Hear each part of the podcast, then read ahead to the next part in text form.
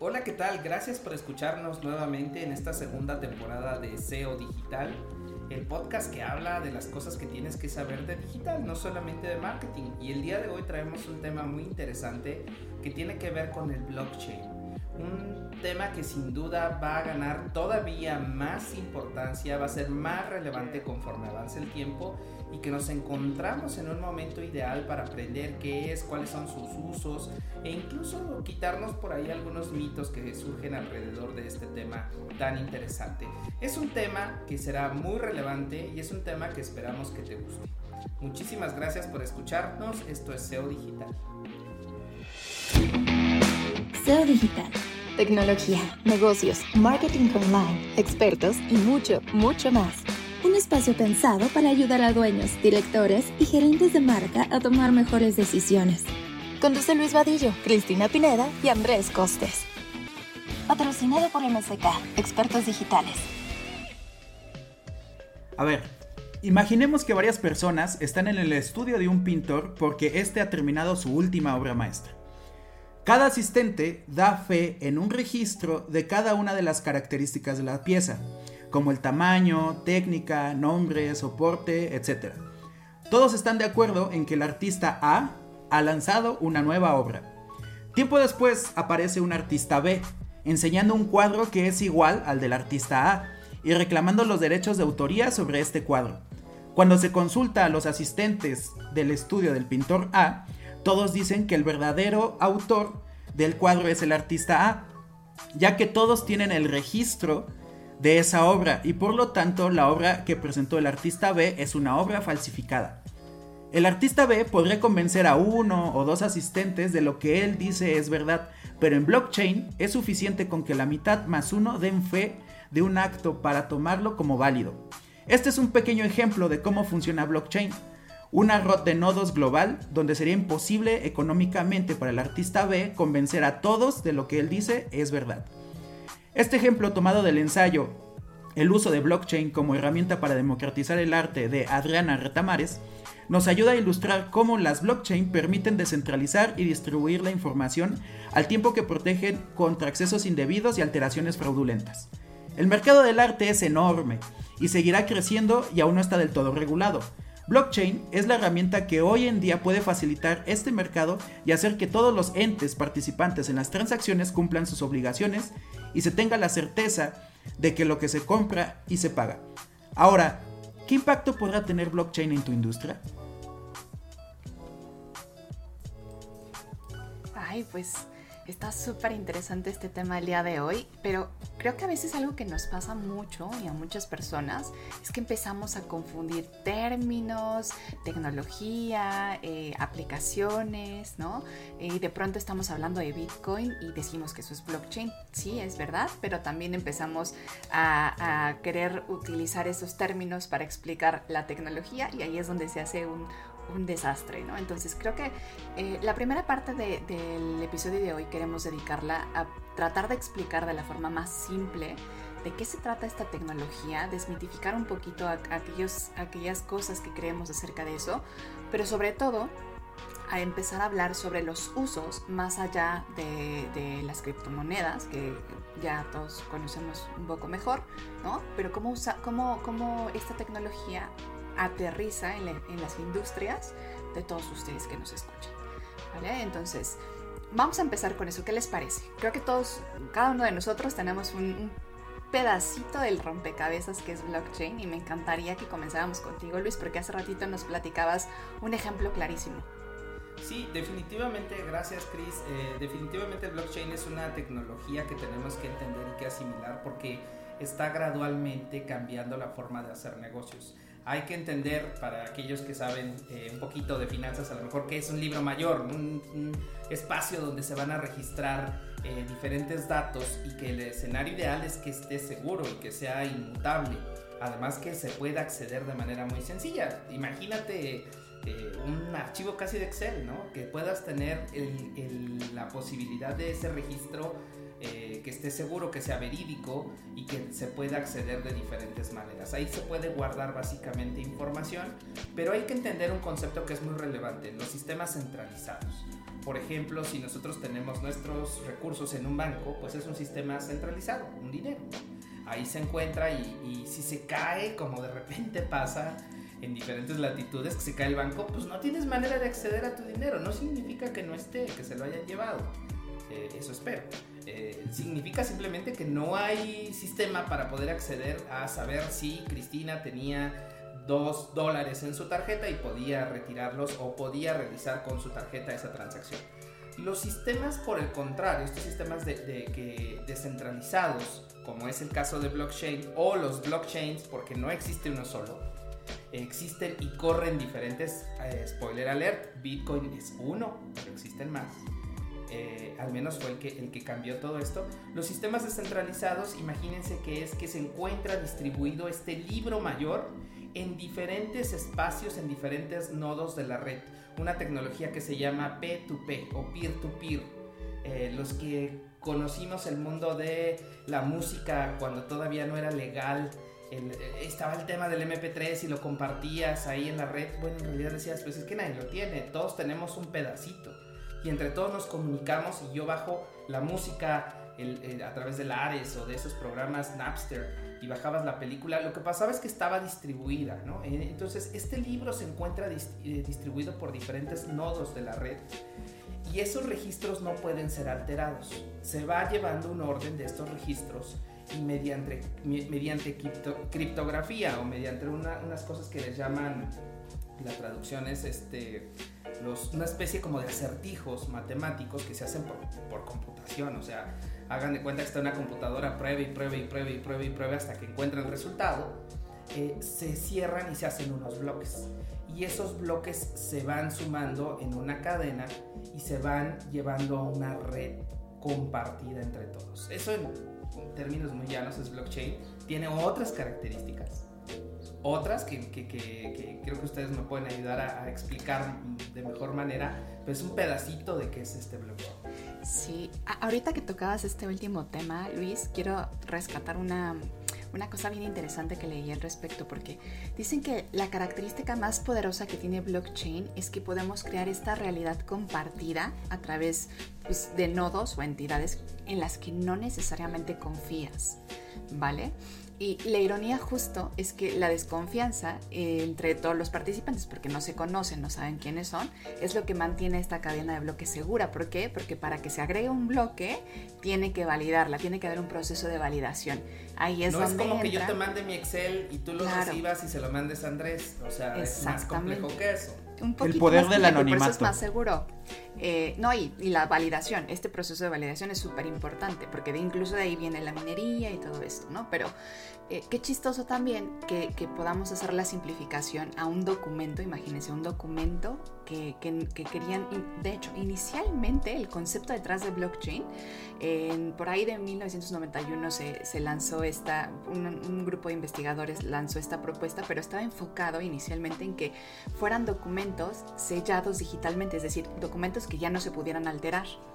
Así es como nace esto y después ya eh, otro dato curioso, ¿no? Satoshi Nakamoto, que no se sabe al día de hoy si es una persona o un grupo de personas, es el que lanza este white paper que justo se llama Bitcoin a peer-to-peer, -peer, que es lo que hablaba Luis hace ratito, Electronic Cash System. De aquí es de donde nace Bitcoin, ¿no? Pero al final todo se trata de eso, de esta eh, cadena de registros que, de alguna forma se van validando uno a uno para asegurarse que, es, un, es, una, es, una, es un registro ahora sí que descentralizado y válido. y para ordenar un poco el pensamiento, es, es, para ordenar un poco el pensamiento y que no nos hagamos bolas, es diferenciar el, la tecnología de sus aplicaciones. La tecnología es blockchain y las aplicaciones es Bitcoin, Ethereum, los NFT, etc. Pero podemos distinguir esos dos para no, no mezclar cosas. Una cosa es la tecnología, otra es aplicaciones.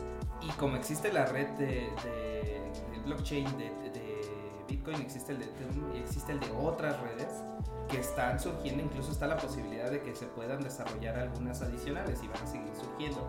Les decía que llevémoslo a la analogía del Excel, es como si dentro de, de un documento de Excel, pues saben que dentro de ese libro tenemos hojas. Es como si esa hoja se volviera entonces ya un grupo de datos y se tenga que entrelazar la hoja 1 con la hoja 2 es decir, cada bloque está conectado del bloque anterior con el bloque posterior. Y esto se cierra de manera criptográfica, que es a través de operaciones matemáticas. Y lo que hay en la red es un grupo de computadoras, así en términos muy llanos y sencillos, que están realizando operaciones matemáticas, que están realizando operaciones que depende de la red, pero muy complejas, que lo que hacen es de manera segura cerrar esos datos y agregarlos como bloque a la cadena. Entonces crean un eslabón de la cadena y lo suman a una gran cadena que se llama blockchain. Y lo puede sumar más de una persona.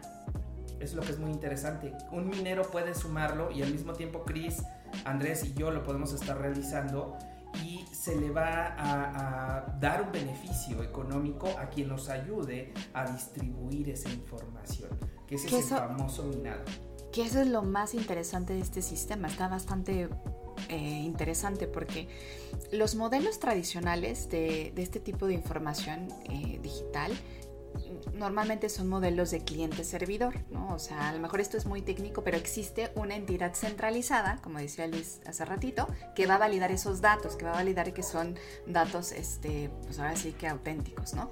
Pero en, un modelo eh, peer-to-peer, que es lo que igual hace ratito explicaba Luis, ¿quién valida? Si, no, si, es, si es, un, es, este, es una comunidad descentralizada, ¿no? Entonces, el proceso para validar esos datos es a través de, estas, de estos procesos este, en donde existen los mismos nodos, realizan trabajos, en este caso esta, este tipo de programa, este tipo de acertijos matemáticos, y el, la energía que gastan o los recursos que gastan en, en, en en, este, en estos acertijos, este, de alguna forma es así, es así es como van obteniendo este, eh, reconocimientos, que en este caso pues ya van a ser las, las famosas bitcoins o las monedas. Exactamente, los beneficios que la red pueda determinar.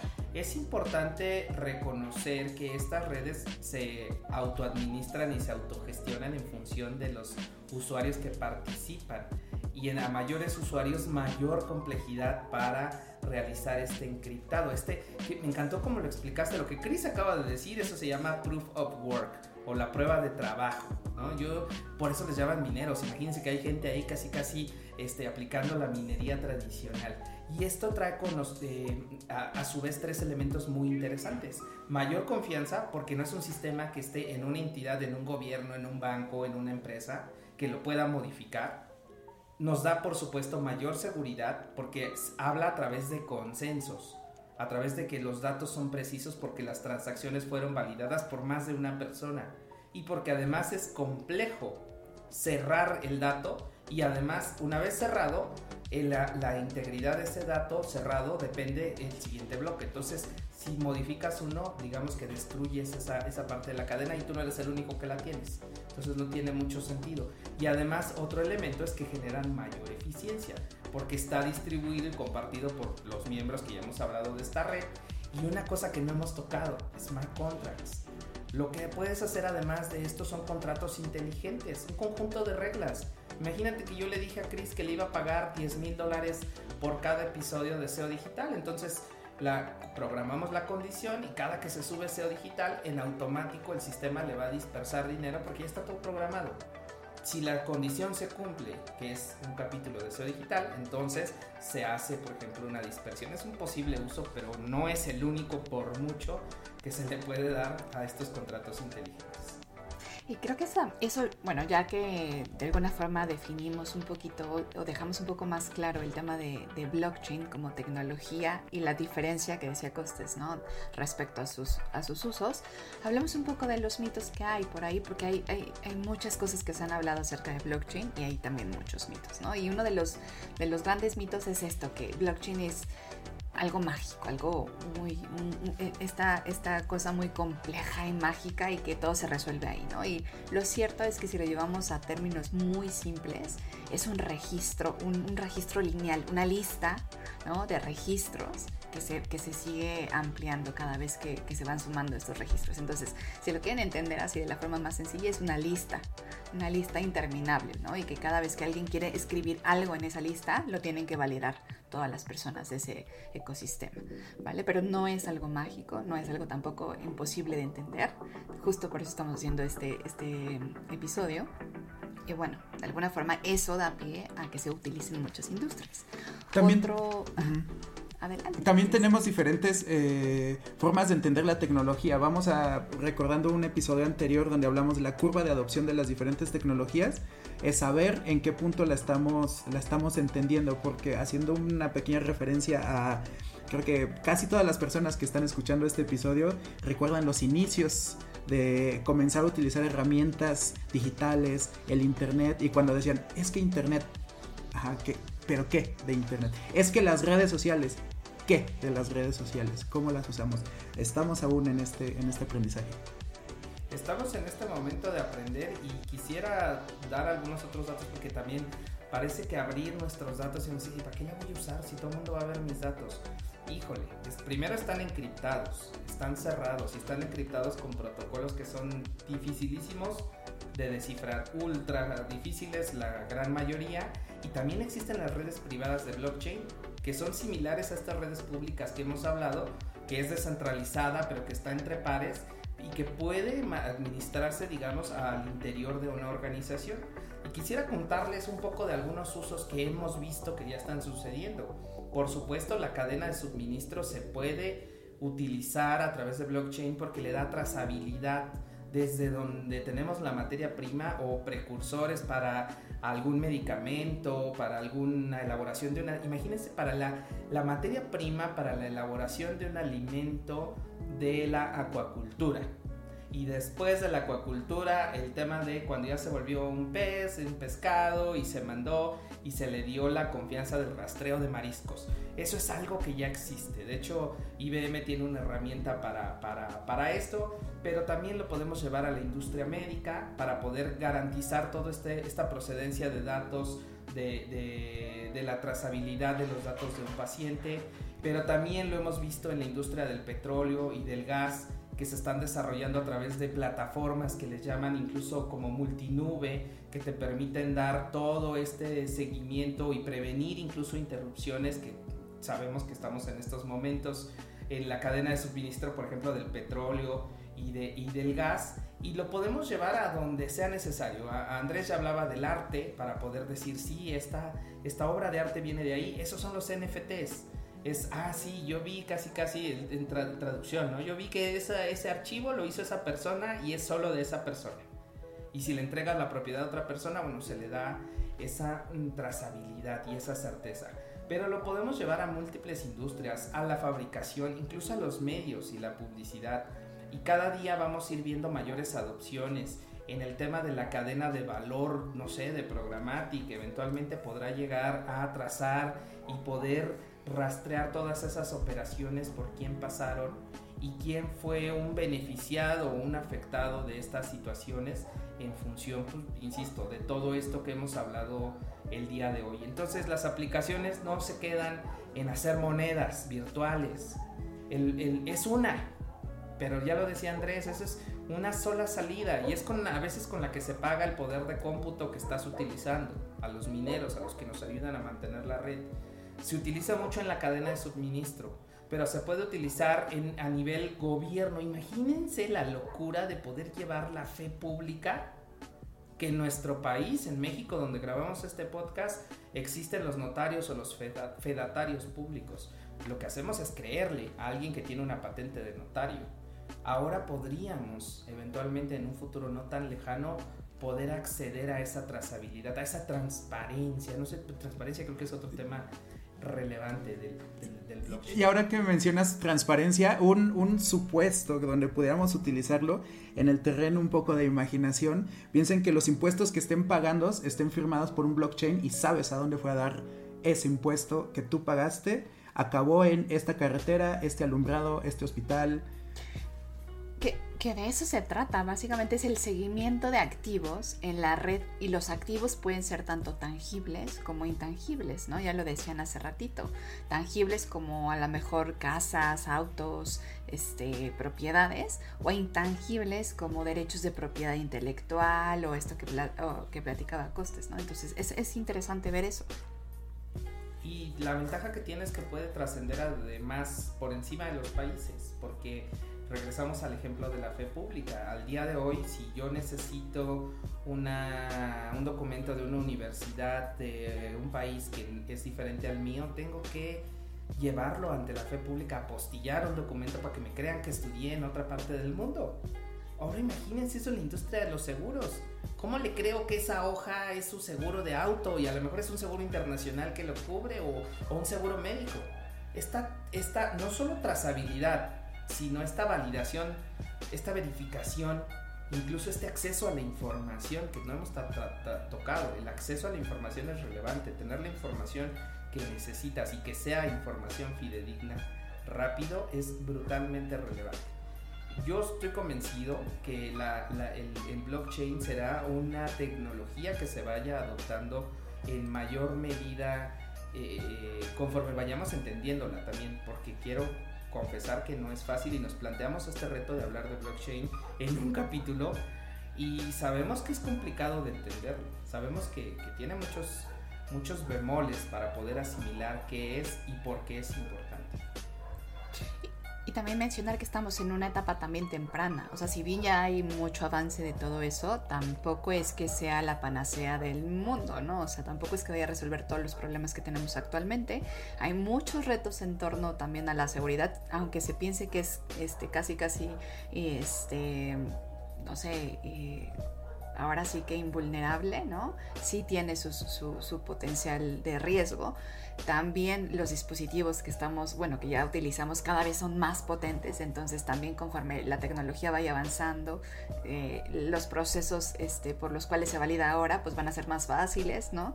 No es barato ni es eficiente, la tecnología, la blockchain no es gratuita, o sea, quienes quienes, quienes son mineros o, ya han entrado a la minería y todo eso, saben que se trata de una inversión bastante fuerte, ¿no? Entonces todavía hay muchos retos al respecto de la tecnología, pero siempre es importante tener eh, un entendimiento de eso y de su potencialidad en los siguientes años.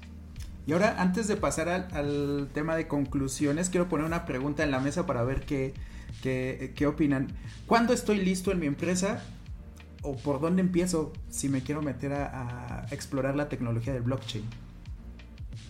Muy buena pregunta. Yo creo que tienes que primero eh, empezar a, entender el mindset de la transformación digital, eh, ir hacia toda esa automatización, a toda esa comunicación abierta, a toda esa apertura, antes de sumarte a una tecnología. Y luego, previo a sumarte a esa tecnología, creo que la tienes que conocer. La buena noticia es que ya hay muchos recursos para poder leer y aprender de buenas fuentes qué es el blockchain y cómo funciona.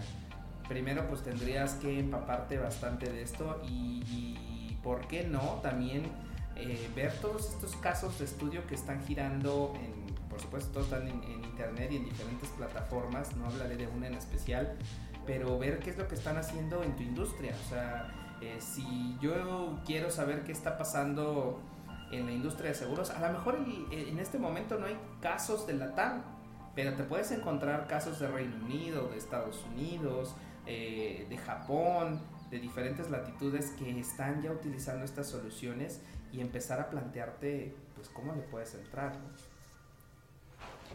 Yo creo que en este caso, a diferencia de otros, eh, de otros temas tecnológicos, tecnológicos que hemos tocado, no me parece que es tanto una tendencia, sino más bien eh, antes de pensar así, si le entro o no le entro, creo que tendrían que evaluar procesos. O sea, qué procesos actualmente tienen este, y, qué, procesos tienen la oportunidad de mejorarse y sobre todo si las personas que van a, que van a o que intervienen en este proceso tienen acceso a este tipo de tecnología, porque creo que esa es otra también, ¿no? Actualmente, aunque muchas empresas digan, ah, pues este Bitcoin, ¿no? Pocas empresas aceptan Bitcoin, ya cada vez son más, pero de alguna forma también tenemos que esperar a que el, ecosistema permita que sea mucho más accesible. Ahora, sumarte a usar blockchain no significa cobrar tus productos en Bitcoin y absorber toda esa volatilidad. Eh, sumarse a blockchain significa poder llevar una parte de tu proceso, una parte de tu operación de negocio, una parte de lo que te hace ganar dinero, de lo que te hace generar dinero, llevártelo a un sistema descentralizado y pensar de una forma diferente, como nos pasó con la nube la nube es un gran impulsor de la cuarta transformación industrial, lo dice Klaus Schaff, ya hablamos en la primera temporada de eso. Eh, eh, habla de la cuarta transformación industrial del Internet de las Cosas y todo esto. Esto es un complemento. Y cada día va a venir eh, apoyando más porque significa poder llevar procesos de negocio, no llevar las monedas, no llevar el dinero a, Internet. No es solo eso, es, puede ser un pedazo si tú así lo determinas tú quieres comprar monedas, criptomonedas, Bitcoin, Ethereum, el que tú quieras, lo puedes hacer. Pero eh, no necesariamente es solo eso blockchain. Sí es tener el foco de dónde va a estar la innovación y la innovación y la innovación puede estar en los procesos. Ahí puede comenzar. ¿En dónde voy a empezar? Tener bien claro. Y la buena noticia es que si te pones a leer sobre esto, te vas a encontrar, insisto, los casos de éxito de algunas empresas y dices, bueno, yo estoy en la industria farmacéutica, ya vi que en el otro lado del mundo alguien en la industria de farma está haciendo esto, pues te empieza a retar en el tema de cómo estoy haciendo las cosas en este momento. Olvídate de la tecnología, de cómo estoy haciendo las cosas, en dónde puedo o no puedo sumar valor. Así como en el episodio de, de seguridad, donde dijimos que la seguridad es un tema de cultura, la innovación también es un tema de cultura, comienza en el pensamiento y cómo vas a resolver. Totalmente, pues eh, me gustaría ir cerrando este episodio y me gustaría escuchar sus conclusiones. Eh, Andrés, ¿cuáles son tus conclusiones? ¿Qué se tendría que llevar todo SEO de una empresa o de toda, eh, todo ese SEO digital al que le hablamos? Pues creo que punto número uno es saber dónde estoy ahora, lo que mencionábamos ahorita, la adopción de la tecnología y por ejemplo la nube, cómo, cómo quiero ya aplicar blockchain cuando ni siquiera tengo ningún servicio en la nube y no confío en la nube. Entonces es poner los pies en la tierra, dónde estoy, honestamente dónde estoy. Ya sabemos que eh, yo luego me, encanta mencionar los elefantes en la sala y meterme a terrenos pantanosos. Eh, acérquense a verdaderos y verdaderas personas que los puedan asesorar y decirle las cosas como son, no, no solo lo que ustedes quieren escuchar, las cosas como son. Estamos bien en esto, estamos retrasados en esto, estamos años luz detrás en esto, en esto estamos bien. Un análisis real de dónde estamos ahora, saber a dónde queremos llegar y en ese proceso, ¿qué necesito antes de pensar en tecnologías, pensar en el blockchain en sí? ¿Cómo estoy adoptando la innovación, otras nuevas tecnologías y cómo no quiero pasar de máquinas de escribir a la nube, ¿no? Primero necesito ir escalón por escalón. Teniendo la realidad de hoy, podemos tener un panorama más claro de hacia dónde vamos a apuntar. Cris, ¿tú qué opinas? ¿Qué, deberían llevarse? A ver, yo, yo me quedo con los siguientes puntos. Primero, entenderlo y para entenderlo simplificarlo. Hay un montón de ejemplos eh, a manera hasta de metáforas y cosas así con los cuales podemos entender eh, blockchain muy, muy fácilmente. Entonces, primero traten de tenerlo claro en su mente para que, para que sea este, fácil. Segundo, si dentro de sus procesos necesitan hacer un seguimiento de activos, de cualquier tipo de activos, blockchain es para ustedes. Entonces, adéntrense un poquito más en, esa parte de, entender cómo pueden implementarlo dentro de su empresa y seguramente les va a dar muy buenos resultados eh, si tienen este, este punto dentro de sus procesos. Segundo, hagan un seguimiento constante del tema. Creo que para mí esto sería más como tipo de... siempre hablamos de que hay que saber ciertas cosas por cultura general, ¿no?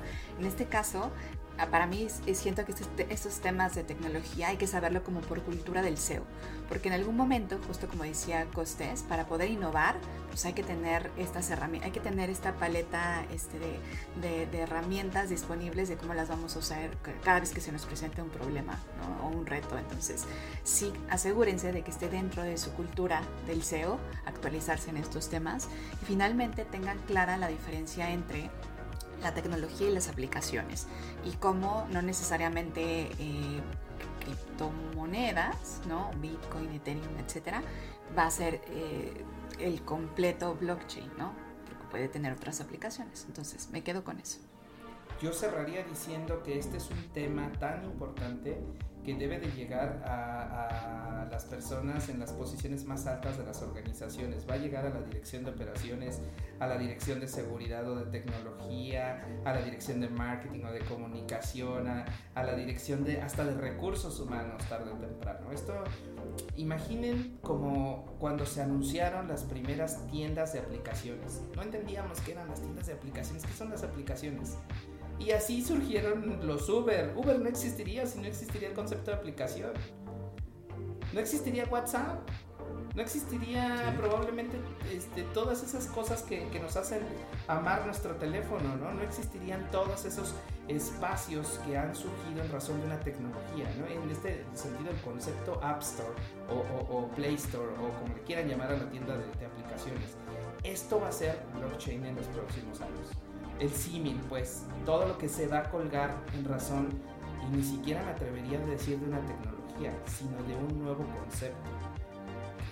más bien una nueva consideración de un concepto que ya existía, que es la descentralización, que es la validación por diferentes eh, personas y que es la trazabilidad. Entonces, tocará múltiples industrias. Me suma lo que decía Chris hay que leerlo mucho, hay que seguirlo eh, en cuanto salgan cosas de mi industria que me toquen y probablemente, ¿por qué no? La recomendación, seguirnos escuchando porque eventualmente en alguna otra temporada tocaremos cosas que vayan a cambiar.